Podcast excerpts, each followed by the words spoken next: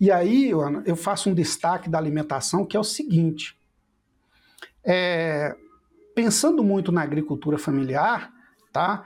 Quem vai para a área de criação de aves caipira deve pensar pelo menos em reduzir os custos dessa alimentação e há várias formas de você comprar, por exemplo, um núcleo e ter aí comprar, por exemplo, milho, farelo de soja e fazer essas misturas na própria propriedade ou então através de associações, montando uma pequena fábrica, né, é, com um triturador, um misturador, reduzir o custo, porque realmente depender da ração comprada pronta para uma criação em menor escala, esse também é um, é um fator que grande parte das pessoas que entram nessa atividade terminam saindo mais cedo. Tá? É, é o custo da alimentação. Bem-vindos ao podcast O Aviário, as mentes mais brilhantes da avicultura no seu bolso. O podcast O Aviário só é possível através do apoio de empresas inovadoras e que apoiam a educação continuada na avicultura brasileira. American Nutrients. Solução é o nosso compromisso. Olá pessoal, bem-vindos e bem-vindas a mais um episódio do Aviário Podcast. Eu sou Catarina Stefanello e eu tenho o prazer de conversar hoje com o professor Joerley Moreira, o professor Joerley é zootecnista, formado na Universidade Federal de Lavras, tem mestrado em agronomia, também pela UFLA, doutorado e pós-doutorado em zootecnia pela Unesp, e atualmente é professor na Universidade Federal dos Vales do Jequitinhonha e Mucuri e atua no campus Diamantina, em Minas Gerais. Professor Joerley, muito obrigada por ter aceitado o nosso convite e pela sua contribuição nessa conversa de hoje. Eu que agradeço aí o convite, Catarina, à disposição de vocês para poder colaborar. É uma satisfação estar aqui com você hoje. Bom, ficamos felizes também. Bom, professor, na sua formação eu vi que você transitou por instituições diferentes. Eu queria começar te perguntando o que, que influenciou a escolher a avicultura como área de trabalho, né? E, e também para que você nos contasse como que tem sido o seu trabalho atualmente aí em Diamantina eu comecei, na verdade, a, a ter, vamos dizer assim, esse carinho pela avicultura muito novo. Eu, as minhas origens são origens rurais, né? eu venho de famílias é, rurais do Vale de Jequitinhonha, e já aos 15 anos eu comecei a fazer o colégio Escola Agrotécnica Federal, foi onde eu tive os primeiros contatos aí com a área de produção animal, e já no colégio agrícola, né, essa área de produção da avicultura me despertou é, bastante.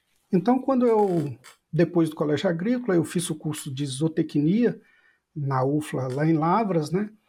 E até chegar, vamos dizer assim, na parte de produção animal, eu me encantei também muito com a parte de alimentação.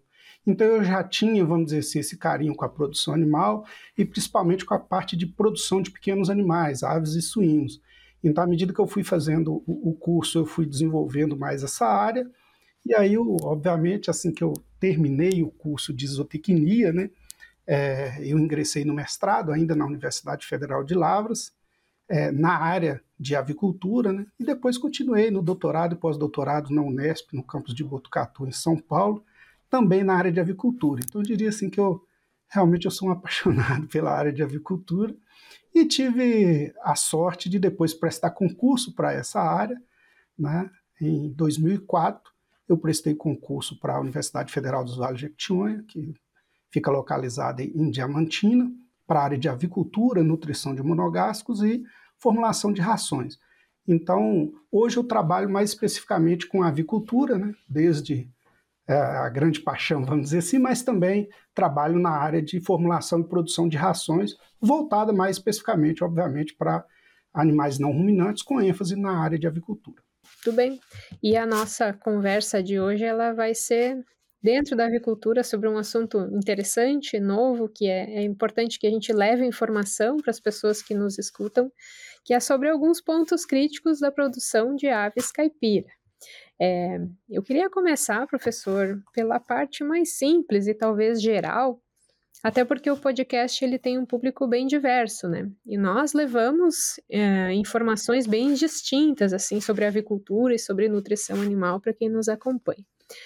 Que características tem uma produção registrada para comercialização de carne e ovos classificados como caipira. Ou então, assim, quais são as diferenças desse sistema para o sistema convencional no, no, mercado brasileiro? Que é importante que as pessoas já consigam identificar é, como é que é, como que acontece a produção caipira né, no nosso país.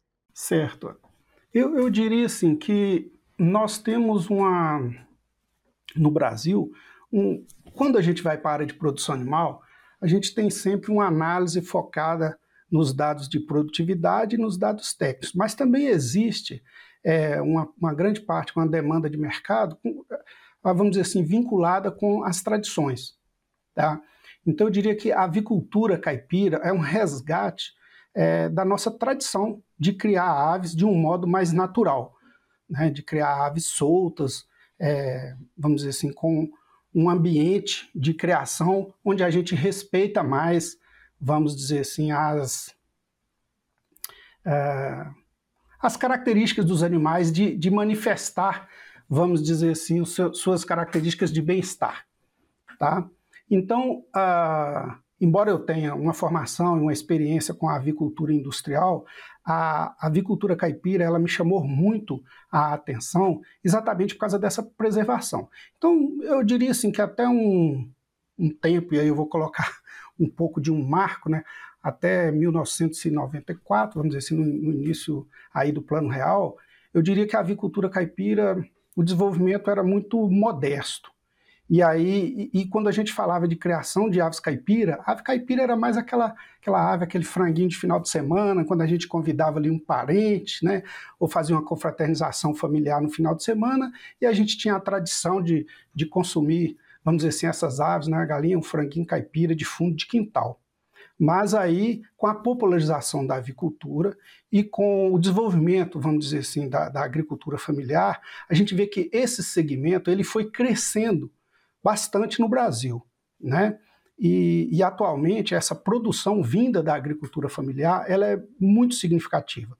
E o frango caipira ele preserva essas características diferentes da, da criação industrial. Enquanto na criação industrial a gente tem as aves, vamos colocar assim, as linhagens de frangos específicas para aquele tipo de produção, com a criação intensiva, com o número de aves é, por metro quadrado relativamente alto, às vezes 12, 14, 16, 18 frangos por metro quadrado, as aves criadas de modo é, confinadas ali todo o seu ciclo de vida, a, ave, a criação de aves caipira diferencia nesse aspecto. Ah, na criação de aves caipira, a gente tem uma menor densidade de aves por galpão, a gente, pela legislação, as aves aos 28 dias de idade têm que ter acesso a uma área externa, a gente chama área de piquete, onde a ave tem acesso à pastagem, né? E aí, com essa área de piquete, a ave termina desenvolvendo essas características de modulação tipo de fibra, por isso que tem uma carne diferenciada, tá? E ao mesmo tempo ela, vamos dizer assim, preserva essas características de bem-estar do animal. Então, teoricamente, o brasileiro entende que a ave caipira é uma ave criada de forma mais saudável, mais natural, respeitando o meio ambiente e respeitando mais o animal em si. Por isso que a gente tem esse apego e essa diferenciação. Então, pela legislação, né, a, as linhagens ou raças criadas na avicultura caipira é, tem que ser diferente da, da avicultura industrial. As aves, a partir dos 28 dias de idade, têm que ter acesso a essa área é, de piquete, a essa área de pastagem. Até os 28 dias podem ser criadas confinadas, assim como a avicultura industrial.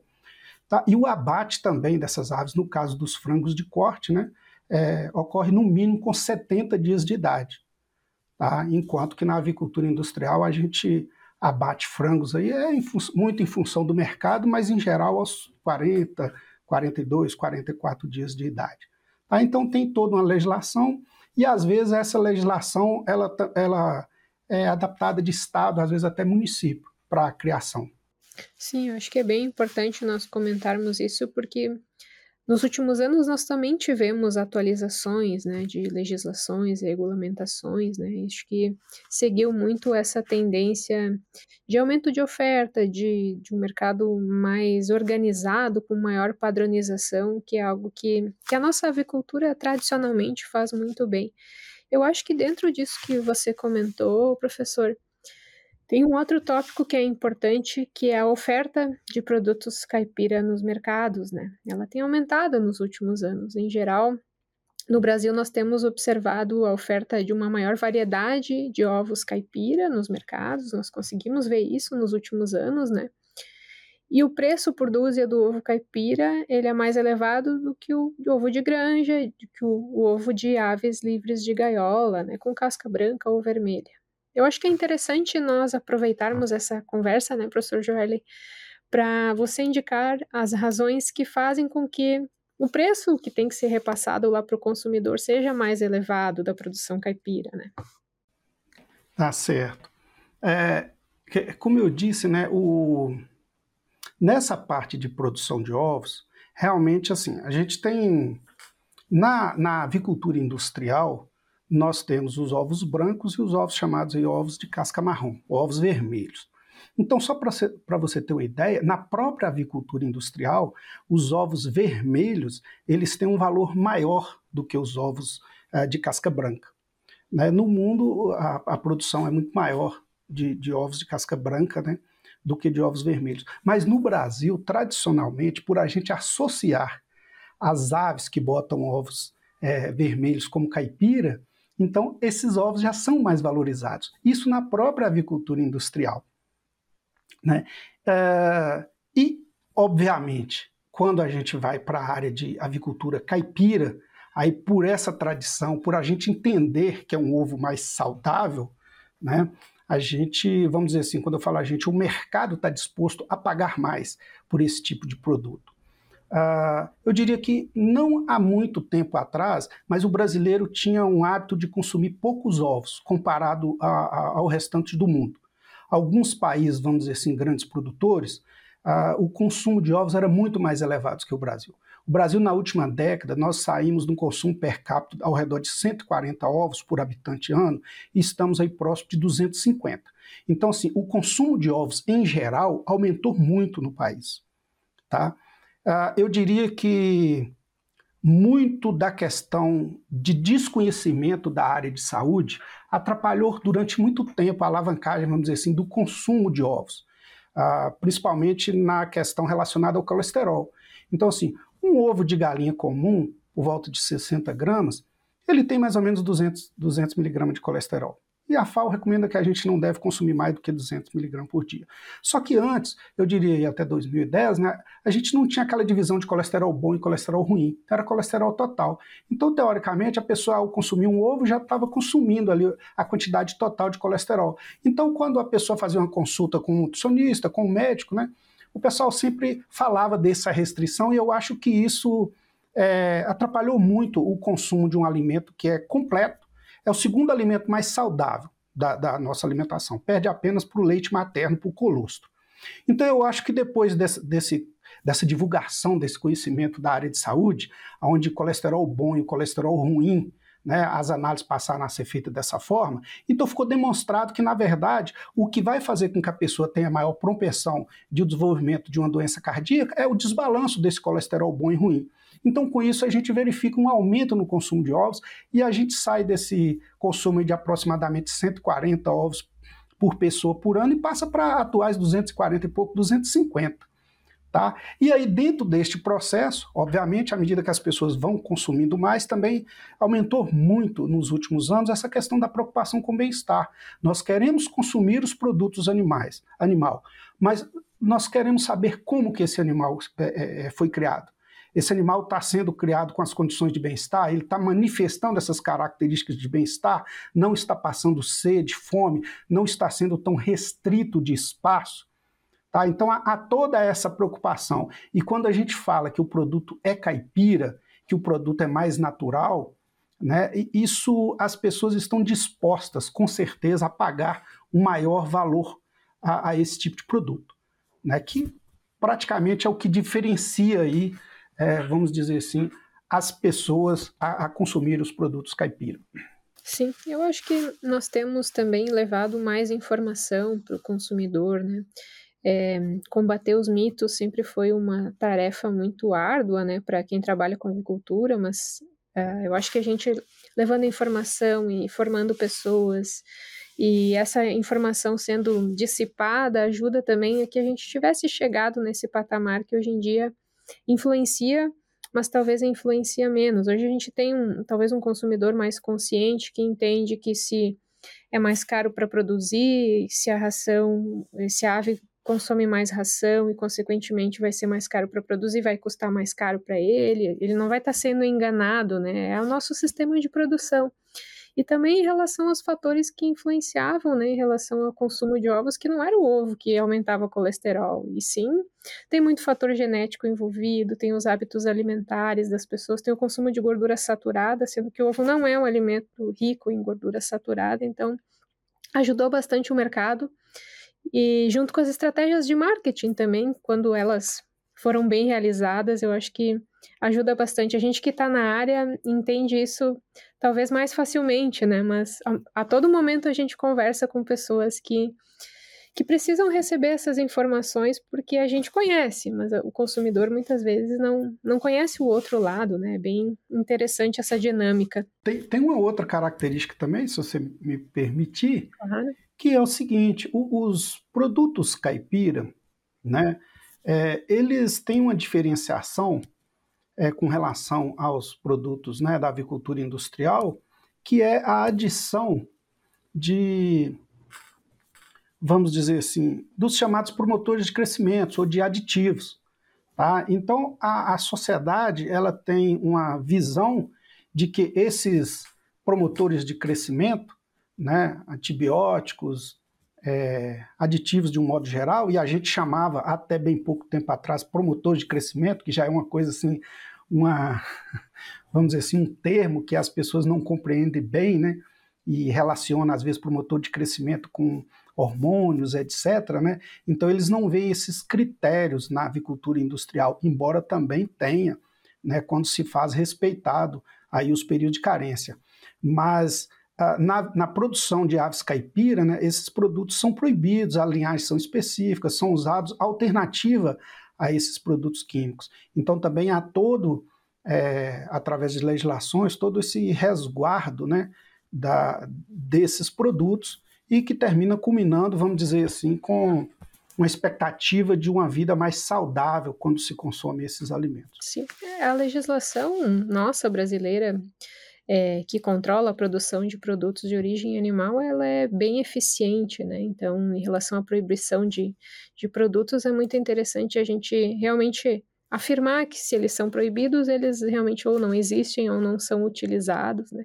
Mesmo a própria questão dos, é, dos promotores, o nosso mercado já é um mercado que produz extremamente, é, talvez hoje em dia uma quantidade maior da nossa produção, ela não tem mais aditivos promotores do que se produzia no passado. Então a gente está caminhando num caminho é, bem interessante para atender o consumidor e principalmente seguindo esses nossos padrões de qualidade, né? Já que o Brasil é o maior exportador, a gente tem um mercado muito respeitado, né?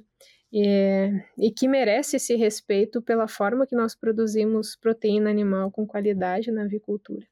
Eu queria, professor, entrar num, mais a fundo assim na produção caipira em si, é, agora na sequência, uh, na produção de aves caipira.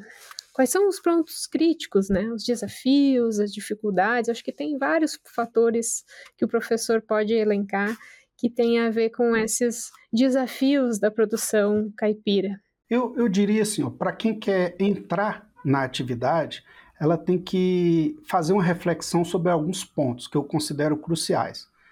O primeiro é analisar bem qual o objetivo que a pessoa vai entrar na atividade. Eu digo isso porque se o, nós temos dois possíveis objetivos assim que são os mais comuns.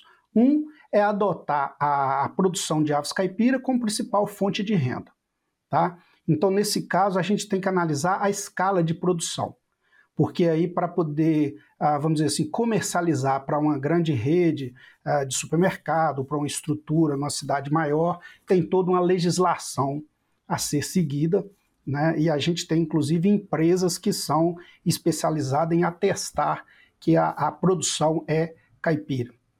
Uh, e tem aqueles produtores da agricultura familiar que quer apenas, vamos dizer assim, complementar uma renda. A pessoa já tem alguma atividade e sabe que, e essa é uma das grandes vantagens da, da produção caipira, né? É, requer pouco tempo, é, vamos dizer assim, uma mão de obra um pouco menos de mão de obra e dá para adaptar com outras produções. Então eu diria que esse ponto é um ponto crucial. Qual, qual é o meu objetivo específico? Porque isso aí vai dizer a escala de produção. Você vai aproveitar o seu tempo, porque mesmo quem produz gado de leite, gado de corte, sinocultura, etc e tal, às vezes quer na propriedade complementar a renda aí com, com a criação de aves, já que gasta pouco tempo, às vezes até uma outra pessoa da família ali é, é, pode colaborar e pode desenvolver tranquilamente. Aí nós estamos falando de uma escala menor. E às vezes também nós estamos falando de uma comercialização mais local, para uma feira livre, ou uma coisa assim, muito voltado, por exemplo, para a agricultura familiar. E temos aquela produção em maior escala, onde eu falei que a gente tem que é, seguir toda uma parte de legislação específica, porque para entrar nesse mercado é preciso é, estar é, com todos esses, esses procedimentos em dia. Ah, Agora, depois que a pessoa resolve né, e, e, viu que vai entrar na atividade, não, eu já sei, eu quero é, entrar realmente na atividade. Eu acho que um ponto crucial aí, principalmente, aí eu vou, eu vou considerar assim: quem vai por esse lado de produzir em alta escala como fonte de renda principal, é óbvio que já fez uma análise de mercado, né? É, deve fazer inicialmente, porque um dos grandes gargalos que eu coloco, principalmente na agricultura familiar, é a parte de comercialização. A parte técnica, a parte de produção, com um pouco de conhecimento, a pessoa consegue ter uma produtividade relativamente boa. E a gente tem várias é, alternativas para ter essa assistência técnica, ainda mais hoje com a, a, divulgação das redes. Né? Então, tem várias empresas de assistência de extensão rural, é, universidades, centros, é que podem fazer isso. Mas a comercialização era crucial, porque não adianta você conseguir produzir e depois não conseguir escoar, não conseguir comercializar. Então eu vejo grande parte é, do pessoal, principalmente da agricultura familiar, que entra na atividade, saindo da atividade às vezes por causa desse ponto. Tá? Não planejou bem a comercialização. Tá? E aí isso realmente, vamos dizer assim, é uma coisa que afeta grande parte dos criadores. Uh, um outro ponto que eu, que eu considero crucial é o objetivo da criação, aí também quando você fala em pequena escala. O, o, o agricultor familiar, quando ele olha para a criação de aves uh, e vê como uma atividade complementar a outra atividade que já tem, então ele vê tão numa escala menor que às vezes leva a interpretação de falar assim: ah, não, já que eu vou criar aves, eu quero um pouquinho de tudo. Eu quero, eu quero ter ali uma produção de carne para consumo próprio para venda e eu também quero ter uma produção de ovos, tá? E esse eu acho assim é um ponto crucial, porque quando a gente fala da produção de aves para caipira para carne, nós estamos falando em linhagens que têm um desempenho, né, é, que é abatido o, o, no caso do frango de corte, ele é abatido aí com 70 dias, pelo menos, pela legislação, é, alcançando aí 2,5 kg. Tá? Então, embora sejam aves caipiras, a gente tem no mercado hoje ah, linhagens com desenvolvimento, com melhoramento genético que permite um desenvolvimento bastante acelerado, muito bom, com dados produtivos muito bons.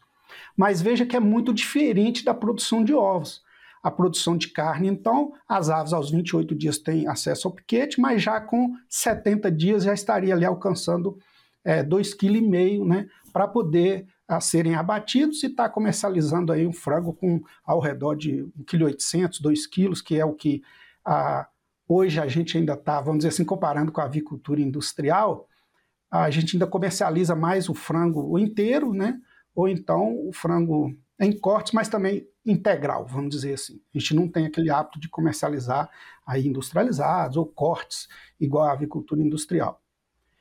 E a avicultura de postura, aí já é diferente, porque as aves, elas são selecionadas para começar a postura por volta de 18 a 20 semanas pesando aí por volta de 1,3 kg, 1,250 kg, 1,3 kg. Então, às vezes a pessoa vai criar junto, numa mesma instalação, e aí você tem ah, dois tipos de aves com padrão de crescimento diferente e com exigência nutricional diferente. E aí, quando ele se dá conta, ou o pequeno produtor se dá conta que se ele voltar sua alimentação e o seu manejo para carne, vai prejudicar as aves de postura. E se voltar para a produção de ovos, vai prejudicar de carne. Então, eu sempre falo assim: ó, na avicultura caipira, é um dos pontos cruciais. Defina qual o objetivo: é produção de carne ou é produção de ovos? Se quiser as duas coisas junto, nós estamos falando de duas estruturas separadas, tá? Tanto em termos de alimentação, em termos de manejo, em termos de infraestrutura, construções também. Ah, eu acho esse um tópico assim crucial. É, o professor comentou que, que trabalha ali na, na universidade também com, com formulação de rações, assim. É, talvez seja interessante a gente entrar um pouco nesse desafio, né? A gente tem uma ave que é, se movimenta mais, que tem acesso à área externa, onde se, ela se alimenta né, dessa forragem, pastagem, enfim, que é característica da produção caipira. E ao mesmo tempo a gente precisa fornecer todos os nutrientes que ela precisa para continuar produzindo bastante.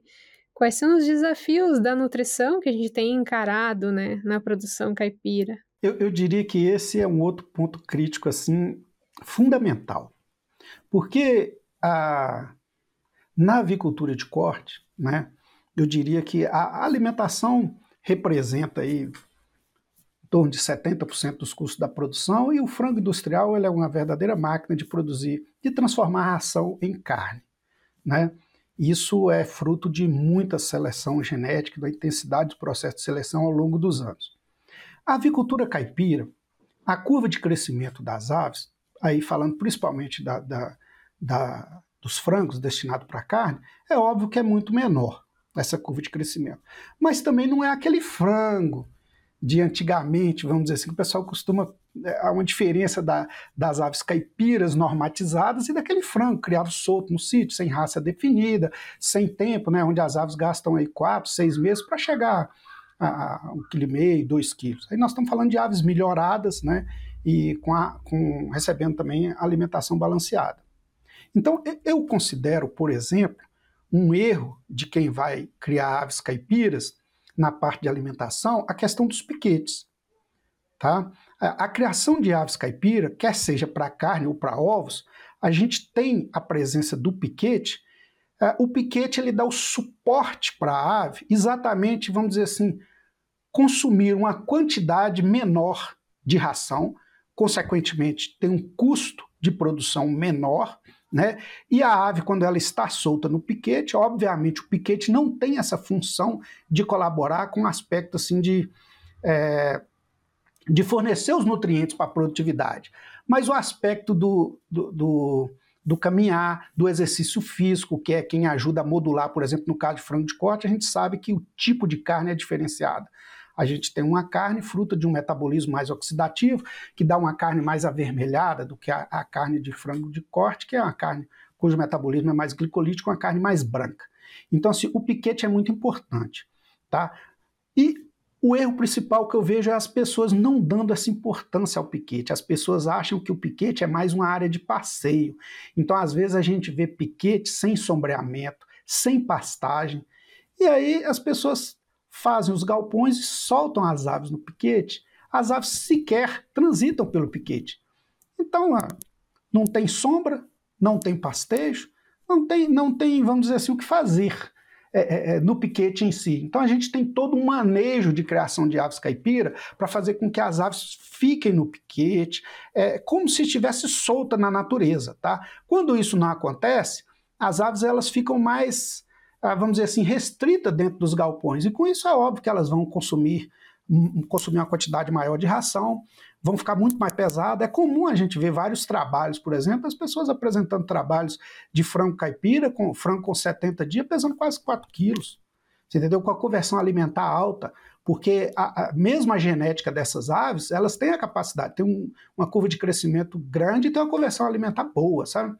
Então, esse é um erro grosseiro é o manejo de piquete, sabe?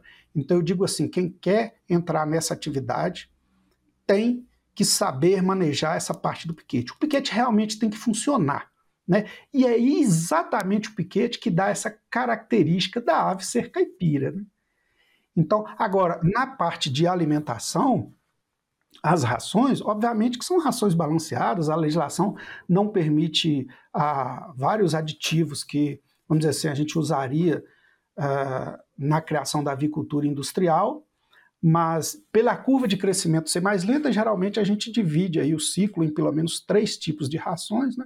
rações mais específicas, e os tipos de ração vai estar muito em função também da atividade. Se for para carne, né, aí pelo menos uma, até 1 a 28 dias, depois até 28 a 56 dias, e uma ração final. Sendo que na ração final, né, todo e qualquer aditivo que for utilizado é retirado da ração. E para aves poedeiras também aí a gente teria as rações mais específicas. Mas é claro que devido ao ciclo ser maior, bem maior que do frango de corte industrial, obviamente a gente tem um consumo de ração maior, os custos de produção são maiores e, obviamente, o preço também, né? Tem que ser um preço diferenciado. E aí, Ana, eu faço um destaque da alimentação que é o seguinte: é, pensando muito na agricultura familiar, tá? Quem vai para a área de criação de aves caipira deve pensar pelo menos em reduzir os custos dessa alimentação, e há várias formas de você comprar, por exemplo, um núcleo e ter aí comprar, por exemplo, milho, um farelo de soja e fazer essas misturas na própria propriedade, ou então através de associações, montando uma pequena fábrica, né, é, com um triturador, um misturador, reduzir o custo, porque realmente depender da ração comprada pronta para uma criação em menor escala, esse também é um, é um fator que grande parte das pessoas que entram nessa atividade terminam saindo mais cedo. Tá? É, é o custo da alimentação. American Nutrients, entregando soluções tecnológicas para o bem-estar e segurança humana e animal desde 2007. Alicerçados ao conceito One Health, os produtos e a inovação da American Nutrients contribuem para a saúde humana, o bem-estar animal e a preservação do meio ambiente. acho importante também a gente ter essa conversa com esse pequeno produtor é, familiar, enfim, interessado em produção caipira, porque é, o podcast ele também chega nesse nesses lugares, né? Acho bem interessante nós também aproveitarmos e termos episódios assim direcionando a esse pequeno produtor, porque ele vai ter vários desafios, né? É, por mais que talvez a quantidade de aves que ele tenha na produção dele seja menor do que uma produção comercial, é, ele vai ter várias dificuldades e vários desafios que vão exigir que ele seja persistente e que com muita muito amor pela atividade ele vai com certeza atingir todos os, os padrões de qualidade que a gente espera para essa produção caipira também, independente se for carne ou ovos. Professor Joeley, é, obrigada mais uma vez por essa conversa de hoje, por todas as informações, pela sua disponibilidade. Eu queria te deixar à vontade para deixar uma mensagem final, especialmente para aquelas pessoas que têm interesse em saber mais sobre produção de aves caipira, o que desejam produzir também, né? Certo, eu, eu que agradeço pelo convite, tá? E eu diria assim que é, houve um tempo não muito distante, que a, a própria o segmento da avicultura industrial via é, o segmento de exploração de aves caipira até como um risco para a produção industrial. Então esses segmentos andavam mais distantes um do outro, né? Porque a produção de frangos industrial ela é toda cercada de normativos, é, atos preventivos, e nós esforçamos muito para dar à avicultura industrial não só a dimensão que tem hoje no Brasil, mas também um selo, vamos dizer assim, de qualidade. Nós somos o maior exportador mundial de carne, o terceiro maior produtor é, de carne de frango e conseguimos produzir isso com muita qualidade. Então a gente preocupava muito com a produção de aves caipira, mas aí com os avançar dos anos a gente tem hoje já é, grandes empresas disponibilizando material para criar né, para os produtores e para quem quer entrar na atividade, criar aves caipira de modo seguro também, com a legislação mais adaptada. E eu diria assim, embora a gente tenha todos esses volumes expressivos da avicultura industrial, a avicultura caipira é um segmento que cresce no Brasil, muito, porque ela se adapta muito bem à agricultura familiar, ela se adapta muito bem para um complemento de renda com a necessidade de uma mão de obra reduzida, tá? E mercados específicos cada vez mais valorizados. Então é uma atividade que vale a pena, mas é óbvio que a pessoa tem que, é, para não sair mais cedo ou pensando em ter uma lucratividade e uma renda, tem que ter, é, são vários cuidados, né? Nós, é, pelo, pelo tempo e pela forma que nós tocamos só em alguns pontos específicos. Mas eu agradeço, viu, pela oportunidade e futuramente, se tiver mais algum assunto específico que puder colaborar, estaremos aí à disposição. Ok? Muito obrigado a vocês. Muito obrigada, muito obrigada, professor. É, também quero agradecer o público que nos acompanhou hoje. Obrigada e até uma próxima.